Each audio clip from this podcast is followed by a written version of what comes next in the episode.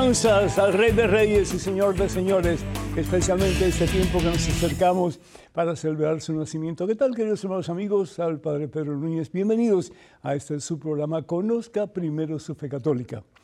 Hoy tenemos un programa muy interesante.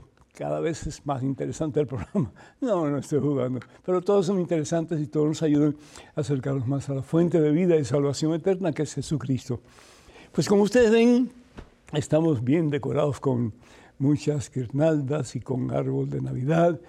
El árbol de Navidad representa el árbol de la vida en el libro de Génesis, no el árbol de del bien y el mal, sino que el árbol de la vida. Y si ustedes leen el libro de Génesis, pues se dan cuenta qué significa el árbol de la vida. Al fin y al cabo, el árbol de la vida es la cruz y el árbol de la vida es el mismo Jesucristo que viene a darnos vida nueva, vida abundante. Vamos a encender entonces la segunda eh, vela de esta corona del viento. Recuerden que eh, está un poco decaída la pobre, pero bueno, vamos a ponerla más o menos bien hasta como se pueda. La corona es símbolo del amor de Dios, no tiene principio y no tiene fin. Encendemos esta vela y esta otra vela y rogamos al Señor que no se caiga, porque si se cae podemos tener problemas. En el nombre del Señor Jesús, que se mantenga firme. Ahí va.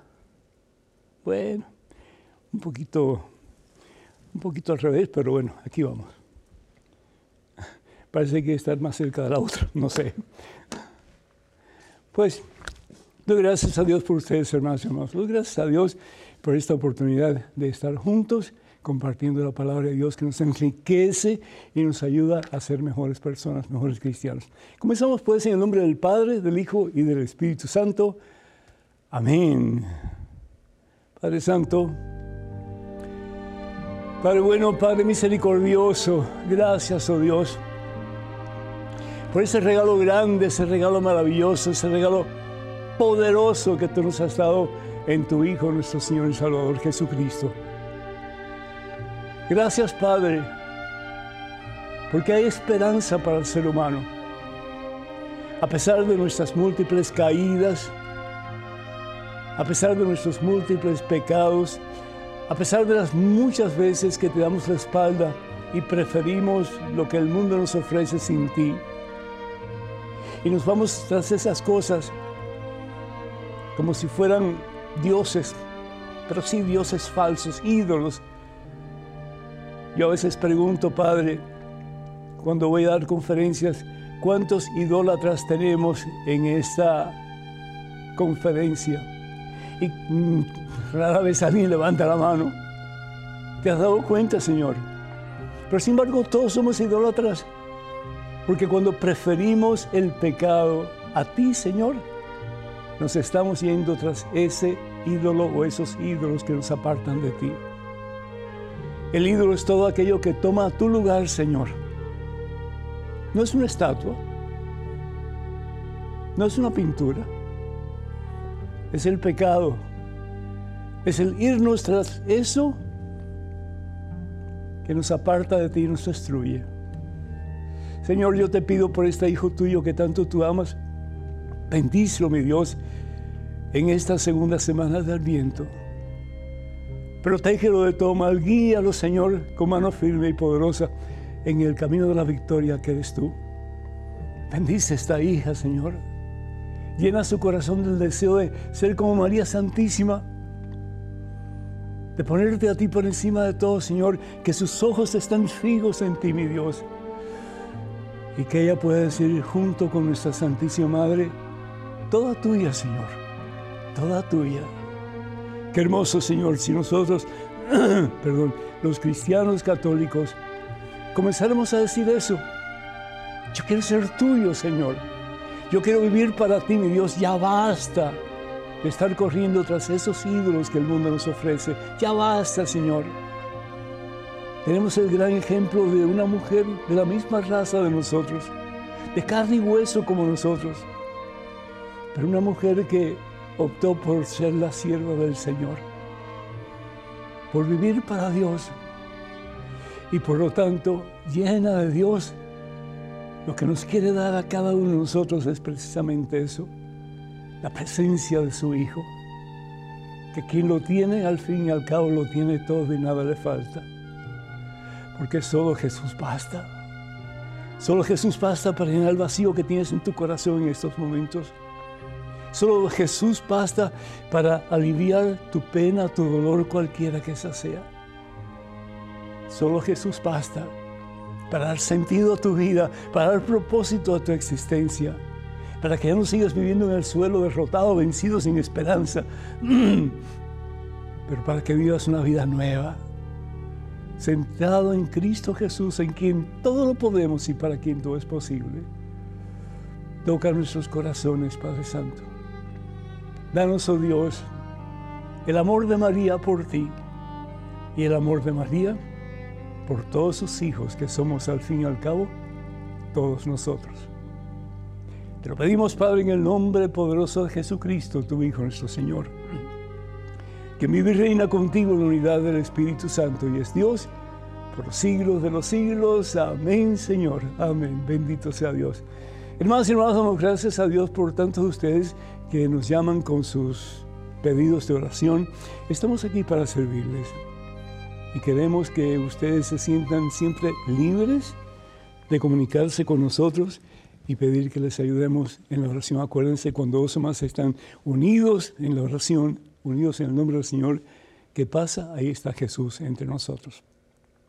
Damos gracias, perdón, a Dios por Cristina de Cristina de San Leandro, California. Ella pide por ella, por su esposo Edgar, para que el Señor los bendiga. Pues muchas bendiciones y sobre todo que pronto venga un bebé, ¿sí? Que va a ser la alegría de ustedes dos. Bendito sea Dios, que así sea. Mm. Damos gracias a Dios por Luis Nieva de Argentina, que da gloria y adoración al Señor. Muchísimas gracias, Luis. Nos unimos a ti para alabarlo y bendecirlo y glorificar su santo nombre. María de Chicago, Illinois, pide oración por ella y por su hijo Joel. Muchas bendiciones para ustedes en el nombre del Señor Jesús y Jorge Rivas de Jorge Rivas Jiménez de Puerto Rico. Da gracias por sus libros y programas que le ayudan a conocer más la fe católica. Pues Dios te bendiga, mi hijo. Y qué bueno que de alguna forma estamos ayudando a tantos de ustedes acercarse más al Señor Jesús. Gloria de Texas pide oración por ella y por la familia Hipólito. Muchas bendiciones para todos. Dios les bendiga en abundancia.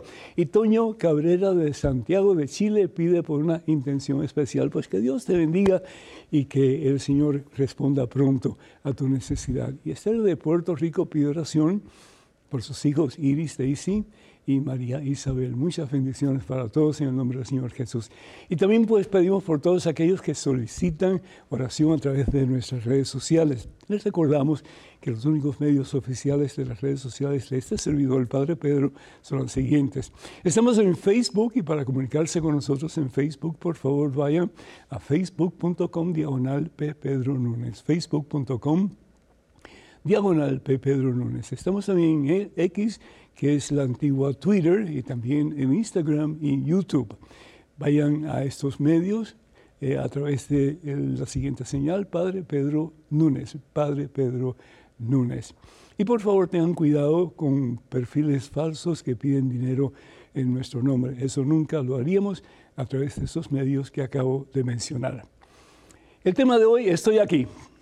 Estoy aquí. Y eso es lo que María Santísima nos viene a decir una y otra y otra vez. Estoy aquí.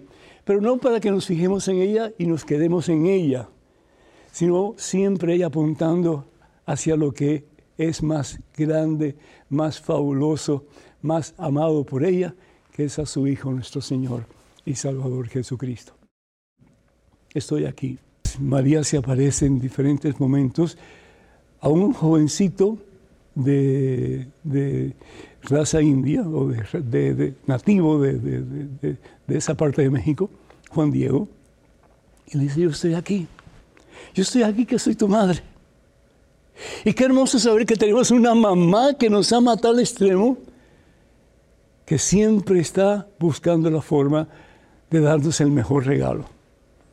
Porque podemos tener muchos regalos, ¿verdad? muchos o pocos, yo no sé.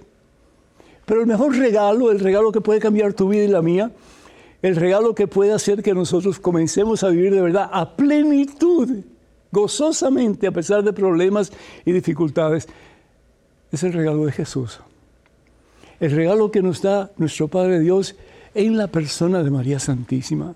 Aquí está la prenda que tú necesitas tener.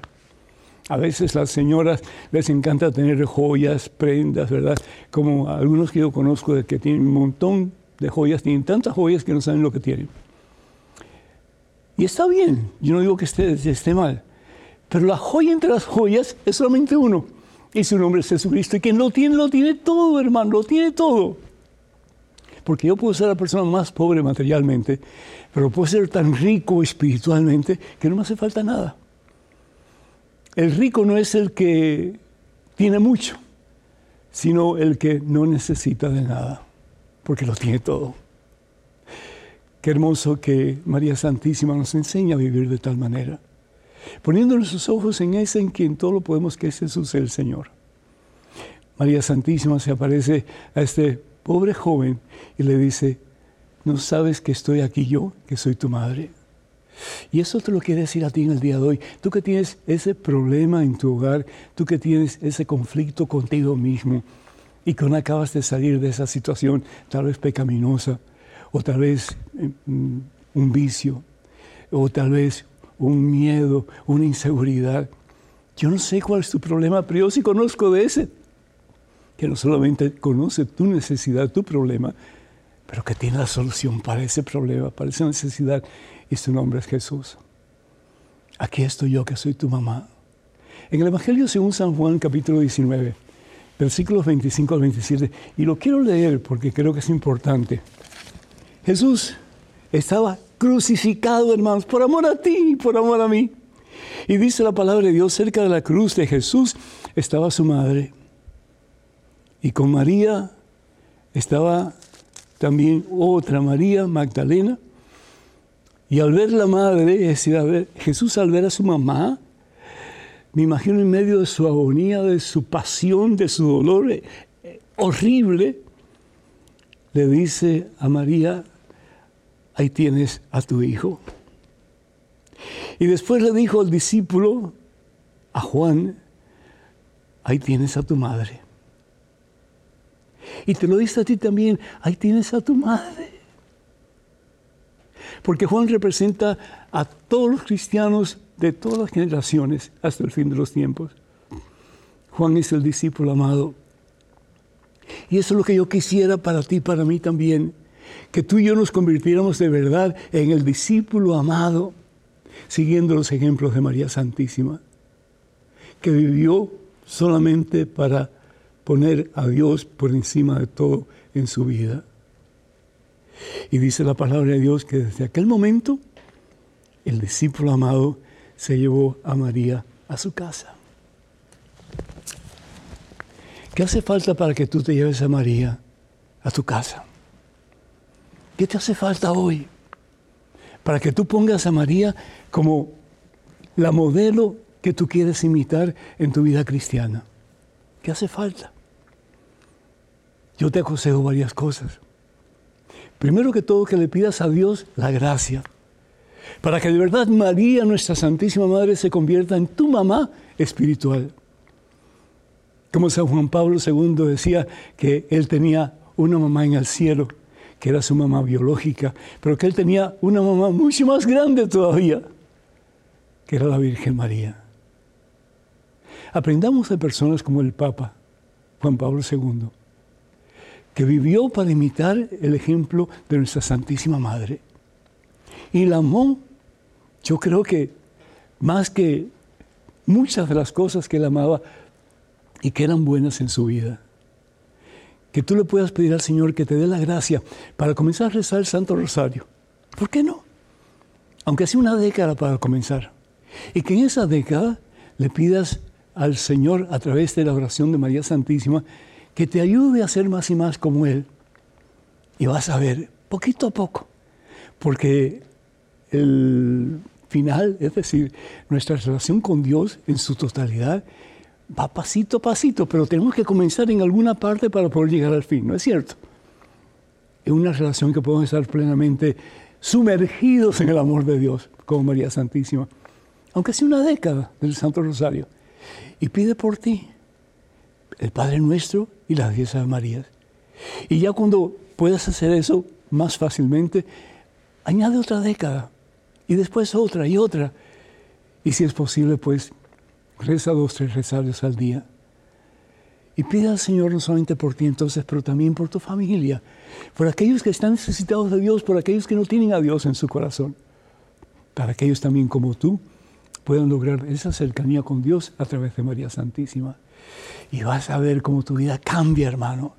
Y vas a tener no solamente el mejor de los advientos, pero la mejor Navidad, en que el Señor se va a glorificar en ti, llenándote a ti de su vida que transforma, que libera, que sana, que salva. Inténtalo y vas a ver la diferencia en tu vida y en tu relación con Dios. Así sea. Número telefónico para que se comunican con nosotros 205-271-2924. 205-271-2924. Vamos a una pequeñísima pausa, pero regresamos en cuestión de momentos. Así que, hermanos y hermanos, por favor no se vayan, quédense con nosotros.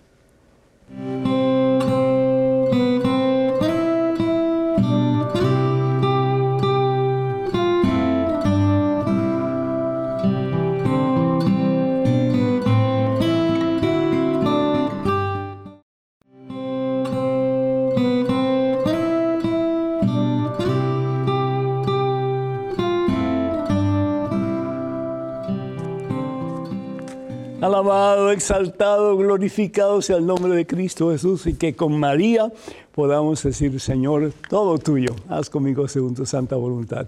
Sabiendo que María nos va a acercar a Jesús si ponemos en práctica los ejemplos que ella nos da. Estoy aquí, estoy aquí contigo, dice María Santísima, para ayudarte a poner a Jesús, mi Hijo, como centro y Señor de tu vida. Tenemos una llamada telefónica desde New Jersey y está llamando Víctor y también su esposa Clarita. Adelante, por favor. Hola. Aló, muy bueno, Padre Pedro. Víctor, el Señor te bendice. Bienvenido. Adelante, por favor. De igual forma que usted, Padre.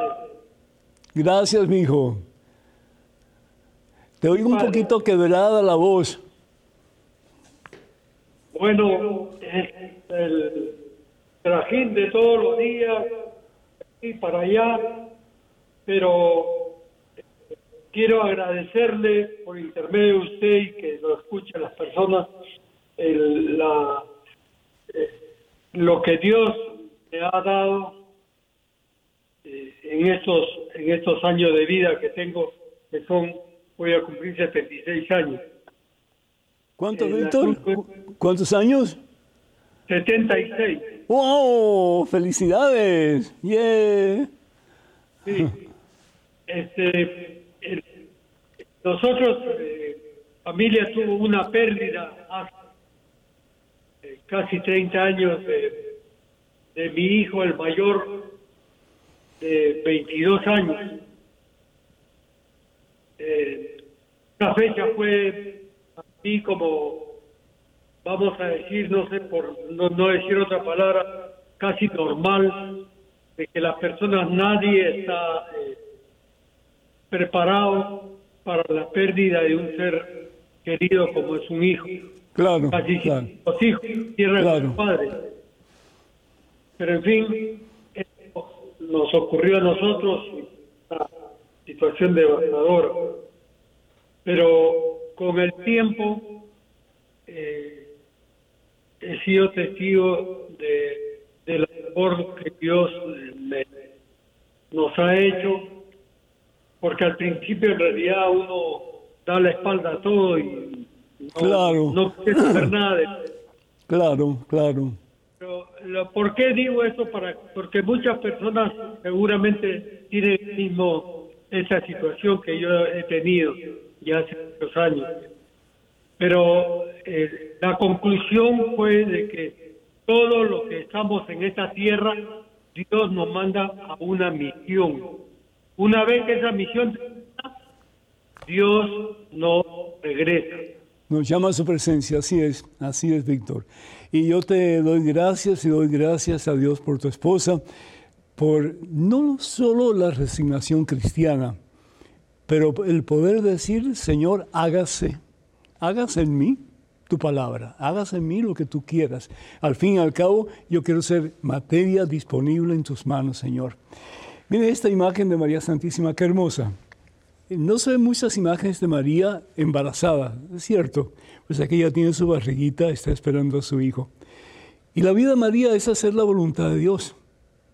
Y como cristianos, pues estamos llamados a hacer la voluntad de Dios, sabiendo que si alguien tiene el mejor propósito en mente porque nos ama al extremo, que no tiene fin, es nuestro Señor,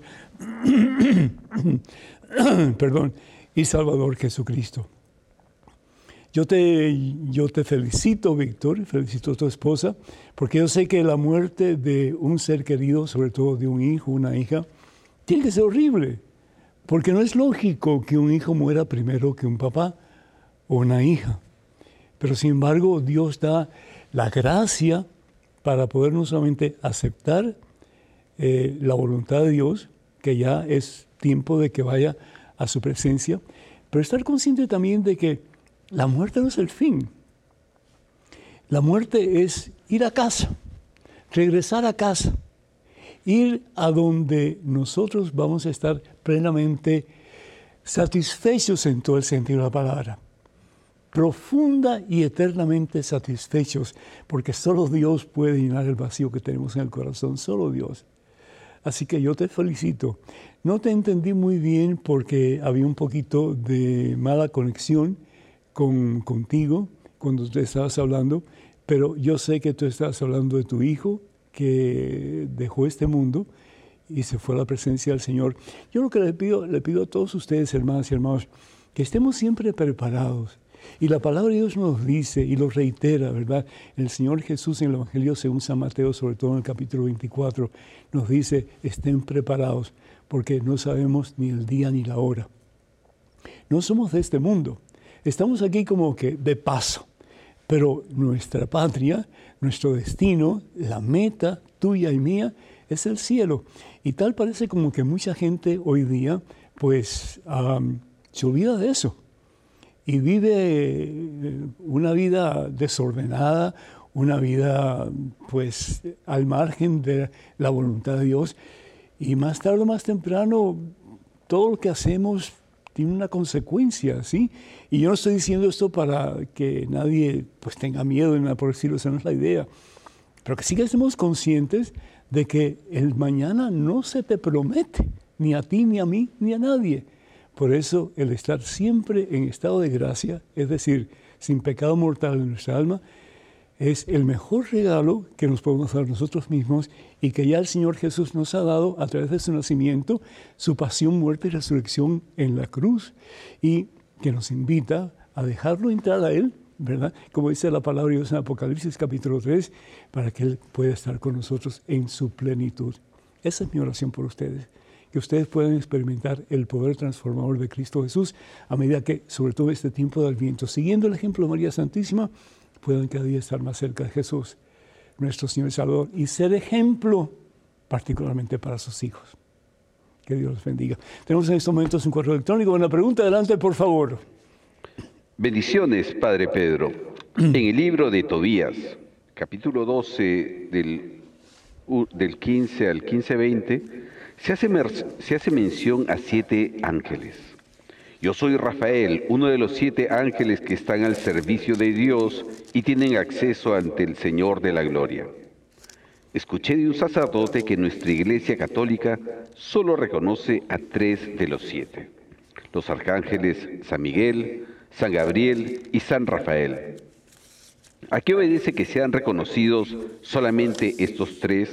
¿Y cuáles serían los otros cuatro? Gracias por ser usted tan valiosa fuente de información para quienes queremos aprender y fortalecer más nuestra fe católica. Dios con nosotros. José del Rosario. José, muchísimo gusto, que Dios te bendiga y gracias por tu interesante pregunta. Acuérdate que el número 7, para comenzar, significa plenitud. El número 7 significa plenitud. Y en este caso, el arcángel Rafael está hablando de que hay una multitud de espíritus puros que alaban al Señor y que le sirven. A eso los llamamos ángeles. Y hay una, pues, toda una, jerarquía de ángeles, ¿verdad? Ángeles, arcángeles, serafines, tronos, potestades, autoridades, etcétera, etcétera, etcétera. Sí. Pero mencionados en la Biblia y la razón por la cual eh, la iglesia reconoce tres, puede reconocer muchos más, pero porque los únicos que están en la Biblia son tres, pues esos son los que reconoce la iglesia como arcángeles o esos espíritus puros que sirven al Señor cerca de Él. El, arcángel mm, Rafael, por ejemplo, lo acabamos de, leer, dice aquí en Tobías capítulo 12, Tobías capítulo 12, versículo 15, dice, yo soy Rafael, yo soy Rafael, uno de los siete ángeles servidores del Señor que en cualquier momento tienen acceso a su gloria. entonces él comienza nombrándose a él primero. Yo soy Rafael. Entonces, si después vamos a la anunciación en que el ángel Gabriel se le aparece a Nuestra Señora, la siempre Virgen María, pues vemos que ahí se menciona otro arcángel. Y ese arcángel es el ángel Gabriel. Dice en el sexto mes, y eso está tomado del Evangelio según San Lucas capítulo 1, versículo 26, en el sexto mes, el ángel, ¿sexto mes de qué? Sexto mes de que Isabel, la prima de María Santísima, quedara encinta. Al sexto mes, el ángel Gabriel fue enviado por Dios a una ciudad de Galilea llamada Nazaret, a una joven virgen que estaba comprometida en matrimonio con un hombre llamado José de la familia David. La virgen se llamaba María. Entonces, el segundo arcángel que vemos acá se llama Gabriel. Y el tercero va a estar en el libro del Apocalipsis, en el capítulo 12. Y dice la palabra de Dios lo siguiente. Entonces, versículo 7 en adelante. Entonces se desató una batalla en el cielo. Miguel, Miguel es el tercero, Miguel y sus ángeles combatieron contra el dragón. Lucharon el dragón y sus ángeles, pero no pudieron vencer y ya no hubo lugar para ellos en el cielo el dragón grande, la antigua serpiente conocida como el demonio o Satanás, fue expulsado, el seductor del mundo entero fue arrojado a la tierra. Esos son los tres ángeles, los tres arcángeles que reconoce la iglesia como, mm, pues, los que tenemos nosotros que en alguna forma, pues, honrar como seres que están muy cerca de la presencia de Dios. El resto, pues, han sido nombrados por gnósticos en su mayoría, es decir, eh, son escritos que no están aprobados por la Iglesia, porque, pues, los gnósticos eran personas que pensaban que a través de su gnosis, su mente, ellos podían saber realmente qué era la voluntad de Dios y cómo aplicarla. Y el que nos enseña de verdad cuál es la voluntad de Dios y cómo aplicarla, es el Espíritu Santo de nosotros por el mismo Jesús, nuestro Señor, ¿verdad? Quien lo promete. Y que lo recibe la iglesia el día de Pentecostés. ¿Para qué? Para guiarnos hacia la verdad y la verdad nos haga libres. Entonces la iglesia como que no, no comulga mucho con esos otros eh, supuestos arcángeles. Que Dios te bendiga. Tenemos un correo electrónico, una pregunta adelante, por favor. Hola, Padre Pedro. un gusto poder saludarlo. Paz y bien para amar y servir. Soy catequista, trabajo con jóvenes que se preparan para recibir el sacramento de la confirmación. Últimamente me he sentido muy abrumada por la realidad sociopolítica religiosa de mi país, aparte los problemas familiares. Soy soltera, vivo con parte de mi familia, tengo 33 años. Sé que a pesar de saber que Jesús está en todo momento conmigo, me he sentido sola estos últimos días. Tengo muchos problemas y no sé qué hacer. Pido a Dios perdón porque sé que no estoy pensando desde la fe le agradecería un consejo. Le saluda Sonia desde Managua, Nicaragua. Sonia, estamos orando mucho por tu país, pedimos por la, la paz en Nicaragua y que realmente pues el nicaragüense, tanto dentro como fuera del país, pueda experimentar presencia poderosa, transformadora de Cristo Jesús a través de la intercesión de nuestra Santísima Madre, la Inmaculada Concepción. Sonia, todos pasamos por momentos muy difíciles.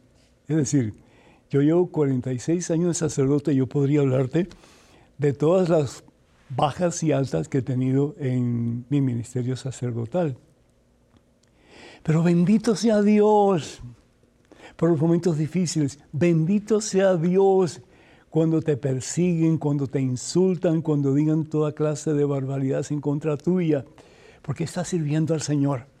Alégrate, dice el Señor, porque tuyo es el reino de los cielos. Dice la palabra de Dios precisamente así. Si vamos al Evangelio según San Mateo, en el capítulo 5, versículos del 11 en adelante, dice, felices ustedes cuando por causa mía los insulten, los persigan y levanten toda clase de calumnia en contra de ustedes. Alégrense y muéstrense contentos porque grande será la recompensa que recibirá en el cielo. Pues bien saben que así trataron a los profetas que vinieron antes que ustedes. Cuando nosotros optamos por seguir a Jesús, claro, vamos a experimentar momentos de gloria, momentos de, no sé, hasta de éxtasis, tal vez, ¿sí? Momentos de gozo, de paz, sabiendo que estamos en las mejores manos, en las manos de Jesús. Pero no todo va a ser jardín de rosas, ¿no? Vamos a experimentar la cruz también. Y la cruz bien llevada no es nada fácil. Por eso hay tantos cristianos que viven su cristianismo a medias, ¿sí? Y el Señor lo dice bien claro, dice, o calientes o fríos, los tibios los expulso de mi boca. Entonces, hermano, no, tenemos que tomar una decisión drástica y tomarla ya. ¿Por qué? Porque Dios no quiere gente tibia, porque la gente tibia causa escándalo en la comunidad pues, de creyentes, tanto en tu lugar de, tu hogar, como en tu iglesia, como en el mundo entero. ¿sí? Y, de nuevo, Dios no quiere eso, Dios quiere hombres y mujeres que sean, pero de hueso colorado, de verdad, que opten por vivir para Cristo en todo el sentido de la palabra. Y aquí San Pablo, en su carta, y esto quiero añadirlo, Filipenses capítulo 4, versículos del 4 en adelante, voy a leer un pedacito nada más, dice, estén siempre alegres en el Señor. Estén siempre alegres en el Señor. A Pablo lo iban a decapitar. Él estaba en la cárcel. Y todo por proclamar el Evangelio de nuestro Señor Jesucristo. Él había trabajado arduamente, llevando cientos de almas a los pies de Cristo Jesús. Él pudo haberse revelado contra Dios y decirle, oye, ¿qué pasó? Después que te ha servido tanto, después que me he matado ayudando a tanta gente a venir a tus pies, y ahora tú permites esto. ¿Cuándo fue la última vez que te rebelaste contra Dios? ¿Cuándo fue la última vez que le dijiste, ¿por qué me está pasando a mí si yo soy buena gente? Ah, porque cuando decidimos ser cristianos de verdad, vamos a sufrir. ¿No sufrió nuestro Señor y Salvador Jesucristo? El más santo de todos los santos, el mejor de todos, claro que sí. Sufrió pero por una causa. Y la causa era salvar al mundo. Pero el Señor que puede salvar al mundo sin ti, necesita de ti para salvarlo. ¿Por qué? Porque Él no actúa solo. Él necesita de ti y te llama a ti. Y tú has sido bautizado y bautizada para unirte a Cristo y para trabajar por un mundo mejor. Este mundo se está haciendo pedazos, hermanos. Y si nosotros seguimos pensando, pobrecito yo, ahí nunca vamos a hacer nada. Pero tenemos que salir de nuestro cascarón, tenemos que salir de nuestra inercia espiritual, de nuestra comodidad y comenzar a vivir el Evangelio según la voluntad de Dios. Señor, hazme nada como tú quieras para que yo llegue a ser todo en ti. Esa fue la exposición de María Santísima. Esa fue, esa fue la palabra de María. He aquí tu esclava, Señor. Haz conmigo lo que tú quieras. Soy materia disponible en tus manos, mi Dios. Número telefónico para que se comuniquen con nosotros 205-271-2924. 205-271-2924. Vamos a una pequeñísima pausa, hermanos, pero regresamos rápido. Así que por favor no se vayan, quédense con nosotros.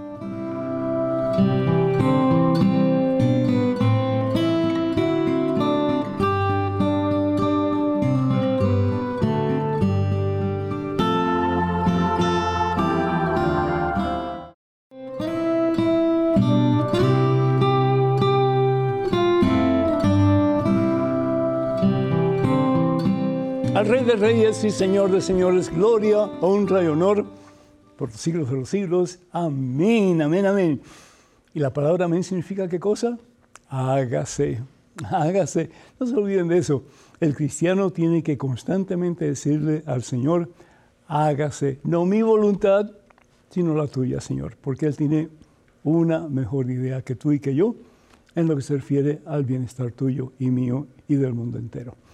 Tenemos a Ava de New York, vía telefónica. Ava, ¿me escucha? Sí, le escucho, padre. ¿Cómo está usted? Bien, gracias a Dios. Bendiciones para usted. Dios le bendiga por su programa. Gracias. Primero su fe católica. Gracias. Muy agradecido. ¿Y tiene algún comentario o pregunta que hacerme? Sí, tengo que hacerle una pregunta. Eh, sucede que yo tengo algo que me ha pasado hace mucho, que vengo como con eso. Y el otro día yo estaba mirando el programa Cristonauta, ¿verdad? Y en ese programa yo vi a una señora, una doctora, ella, que ya estudió en Roma, los salmos, cómo orar con los salmos imprecatorios. Ajá. Sí. Y yo, eh, yo me quedé ahí, yo digo, bueno, fue la voluntad de Papá Dios, que dio el ¿verdad? Que me, usó. Yo dije, déjame oír esto, porque él no sabía la palabra imprecal. Cuando él le habló, yo dije, déjame quedarme aquí. Y él le dijo, ¿qué significa? Ella le dijo, eso imprecal, es orar con los salmos. Y, eh, entonces ya le dijo, toda la Biblia es la palabra de Dios. Ya le dio la explicación a él. Todo esto. Entonces yo voy a orar. No, no, él le dijo, voy a pedirle a Dios y yo siempre eh, hablé con otro sacerdote por aquí, y le expliqué, estaba diciendo algo que me había pasado. Y yo dije, no, yo oro para que esa persona vaya a los pies de la Santa Cruz de Jesús. Amén. Y al Sagrado Corazón. ¿Usted ve? Amén, amén. ¿Y entonces? entonces yo tengo que entre ellos está, ella dio como el 35 el número, Salmo número 35, ¿verdad? Ajá. El 109 creo que ya dio. Pero, pero ¿cuál es su pregunta, Abba? Eso, yo quiero saber cómo yo ore, para yo orar con los salmos imprecatorios. Sí, pues mire, lo, lo, importante en la oración, sean los salmos o sea un pasaje de la Santa Biblia fuera de los, de los salmos, es agarrar simplemente un, párrafo, un párrafo, y meditarlo. Lo lee dos veces. Ese párrafo lo lee dos veces. La primera vez lo lee para la mente, es decir, qué es lo que está diciendo en la palabra de Dios a través de eso que he acabado de leer. Y lo vuelve a leer. Y la segunda vez que usted lo lee es, bueno, ¿y cómo yo puedo poner en práctica lo que el Señor me está diciendo? Por ejemplo, vamos a ver el Salmo 23. El Señor es mi pastor, nada me falta. Uf, ahí hay mucha tela que cortar, ¿verdad? ¿No es cierto? ¿Por qué? Porque mi primera pregunta sería, ¿es realmente Jesucristo mi Señor? ¿Es Dios el ser más importante de mi vida? Y hacerme esa pregunta, ¿verdad? Y ver cómo yo estoy funcionando en relación a lo que me está diciendo la palabra de Dios, porque eso es para mí es para el otro y para el otro y para el otro, pero eso es para mí también. No se puede leer la Biblia como que, bueno, estoy leyendo una novela o estoy leyendo un libro de ciencias. No, no, no, no. Es Dios que me está hablando a mí directamente a través de ese pasaje que yo estoy leyendo. Entonces, cuando eh, yo leo, el Señor es mi pastor, nada me falta, entonces, ¿por qué me quejo tanto? Entonces, ¿por qué estoy desanimado, estoy triste, estoy melancólico, estoy frustrado, estoy deprimido? Entonces, Señor, dame la fortaleza para salir de esta situación en que estoy metido y comenzar a vivir como tú me pides, sabiendo que si tú eres mi pastor, nada me va a faltar, nada. Puedo tener 20 mil problemas, pero si tú conmigo, nada ni nadie puede estar en mi contra. Como dice San Pablo, todo lo puedo en Cristo que me fortalece. Filipenses capítulo 4, versículo 13. Entonces, esa es la forma de rezar los salmos. Yo le aconsejaría que usted busque salmos con los cuales usted tiene cierta familiaridad, ¿sí? que ya usted los conoce más o menos bien y los lee de nuevo, un párrafo a la vez. No tiene que leer todo el salmo, lee un párrafo a la vez y si quiere, pues lee otro salmo, eh, otro, otro pedazo del salmo, otro párrafo y de nuevo medite sobre eso y después cómo usted lo puede aplicar a su vida diaria. Y va a ver cómo le va a ayudar muchísimo. Sí, porque el orar no solamente es algo repetitivo que decimos, que no está mal, porque Jesús regresó al huerto repitiendo las mismas palabras, ¿verdad? Pero que yo tenga como que un espacio para que esas palabras profundicen mi corazón y para que yo pueda comenzar de verdad a vivir según esas palabras que Dios me da en ese momento. Cuente con mis oraciones, nuestras oraciones, que Dios me la bendiga. Tenemos en estos momentos un correo electrónico, una pregunta adelante, por favor. Buenas, padre. Quisiera hacerle dos preguntas. La primera es, ¿Por qué en la Biblia católica aparecen dos episodios del profeta Daniel en el foso de los leones? ¿Es el mismo relato narrado en forma diferente o son ocasiones distintas? La segunda pregunta es sobre la infancia de Cristo en San Mateo y en San Lucas.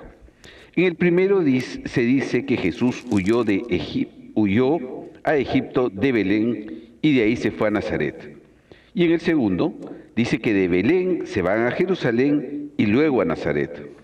¿Cómo conciliamos estos dos relatos? Beckett Bazán, de Perú. Beckett, qué dolor de cabeza. qué rompecabezas, hermano. Vamos a lidiar primero con la primera pregunta y yo no sé si vamos a tener tiempo para hacer otras preguntas después de esta, ¿sí? Porque esta podemos estar hablando por tiempo indefinido. Pero tú estás hablando de dos Mm, situaciones diferentes. Eh, no fue el mismo Daniel. Daniel es el, seudónimo del, libro de Daniel. Daniel es considerado uno de los profetas eh, del Antiguo Testamento. Pero el primero se refiere a Nebuchadnezzar, el rey de Nebuchadnezzar, que era rey de Babilonia. Y él hace una estatua de oro enorme, ¿sí? realmente una estatua de oro que lo representa a él en su orgullo, en su vanidad, en su soberbia, pues él quiere que lo adoren a él. Y todo el mundo tenía que adorarlo. Esto lo encontramos en el libro de Daniel capítulo 3, versículo 1 en adelante. ¿Sí? Entonces, esto está relacionado con el horno ardiente, ¿sí? Dice la palabra de Dios que el rey el rey Nabucodonosor pues, a ver, ¿dónde podemos ver? Aquel que no se postre en tierra ni la adore, es decir, la estatua, será echado inmediatamente a un horno ardiente. ¿Qué es lo que pasa? Entonces, había tres jóvenes, a Sidrach y dos compañeros de él, que rehusaron mm, adorar a esta imagen de oro ellos creían en el único y verdadero Dios, que es el Dios, es el Dios único y verdadero, que es Yahweh o Yahweh, ¿sí? Y nos dice la palabra de Dios que no adoraron la estatua de oro y que entonces el rey se enojó con ellos y dice, pero si no lo quieren hacer, sabrán que van a tener consecuencias. Loco de rabia porque no, lo no adoraban la estatua, Nabucodonosor cambió de actitud con respecto a estos tres que eran sirvientes en su, en su corte y ordenó que se calentaran los, el horno siete veces más de lo necesario. ¿Y qué pasa como resultado? Pues los guardias que llevaron a esos jóvenes al horno se quemaron, murieron. Pero sin embargo, los jóvenes no. Dice, pues bien, caminaban en medio de las llamas, alabando a Dios y bendiciendo al Señor de pie en medio del fuego, y nada les pasó. Entonces, cuando nosotros ponemos nuestra confianza en Dios, y yo no quiero decir en absoluto que debemos hacer cosas tontas, ¿verdad? Como hay gente que para dar a entender de que lo que Dios dice es cierto, eh, se han dejado picar por serpientes venenosas, etc., y han estado muchos de ellos al borde de la muerte. Yo no estoy diciendo eso, lo que esto, es, es una hipérbole, es decir, Dios va a estar con nosotros en todo momento, pero Dios nos da inteligencia también para poder reaccionar según la necesidad que nuestro cuerpo tiene. Entonces, tengo que tener mucho cuidado con eso. Pero lo que sí, en este caso, lo que está tratando de enseñar Daniel es que cuando nosotros caminamos en la confianza de Dios, en la presencia de Dios, nada ni nadie nos puede destruir. Podrán destruir el cuerpo, pero tu alma nadie la puede destruir, porque tu alma le pertenece completo y totalmente a Dios. Y Dios mandó a su Hijo para qué? Para salvar tu alma. Entonces, nada ni nadie puede arruinar, destruir o matar tu alma, tu ser. Lo otro es la parte en que eh, Daniel habla de sí mismo ya no estamos hablando de Nabucodonosor, sino que estamos hablando del rey Ciro, que era rey de Siria. Y en este caso, vamos a ver aquí, rapidito, dice la palabra de Dios que, eh, bueno, no era Ciro todavía, era Darío, dice aquí, capítulo 6, versículo 2, Darío dio un decreto para que todo su reino, todas las personas de su reino, pues adoraran de nuevo a un ídolo, un dios falso. ¿sí? Y el dios falso era el mismo Darío. Y entonces él decretó, basado en el consejo de los llegados a él, de que cualquier persona que orara a un dios extranjero, esa persona sufriría un castigo severo. Y Daniel era, era judío, era hebreo, y por lo tanto él adoraba al único verdadero Dios. Y estos espías lo vieron y le dijeron al rey de que él estaba orando de una forma diferente, no como el rey había pedido. Entonces, ¿qué es lo que pasa? Lo fuerzan, lo empujan para que el rey Darío firme no solamente la decisión de que Daniel va a ser entregado a los leones, pero de que todo ser humano que viva en su territorio, es decir, en su reino, tiene que hacer lo que él dice, lo que dice el rey. Pero ¿qué es lo que pasa? Dice la palabra de Dios que nada hicieron los leones, no hicieron nada. El rey entró en su palacio, ayunó toda la noche y no quiso acostarse con sus concubinas, no quiso dormir. ¿Por qué? Porque él amaba a Daniel, él le tenía mucho respeto a Daniel dice la palabra de Dios que, a ver, vamos a ver aquí. El caso es que Daniel sale ileso del foso donde estaban los leones. Y entonces el rey dice algo muy interesante, lo escribe. Dice, el rey Darío escribió a todos los pueblos, naciones y lenguas que viven en su tierra la abundancia y la paz con ustedes. Este es el decreto que promulgo, que toda la extensión de mi reino la gente temerá y respetará al Dios de Daniel. Qué hermoso. Cuando nosotros vivimos la fe, hermana, hermano, no solamente nosotros caminamos en victoria, pero ayudamos un montón de gente que muchas veces solamente vamos a estar conscientes de ello en el cielo, que van a hacer lo mismo siguiendo nuestro ejemplo que nosotros, al igual que el ejemplo de María Santísima, lo podamos poner en práctica, que el ejemplo de muchas personas siguiendo nuestro ejemplo puedan llegar a los pies de Cristo Jesús.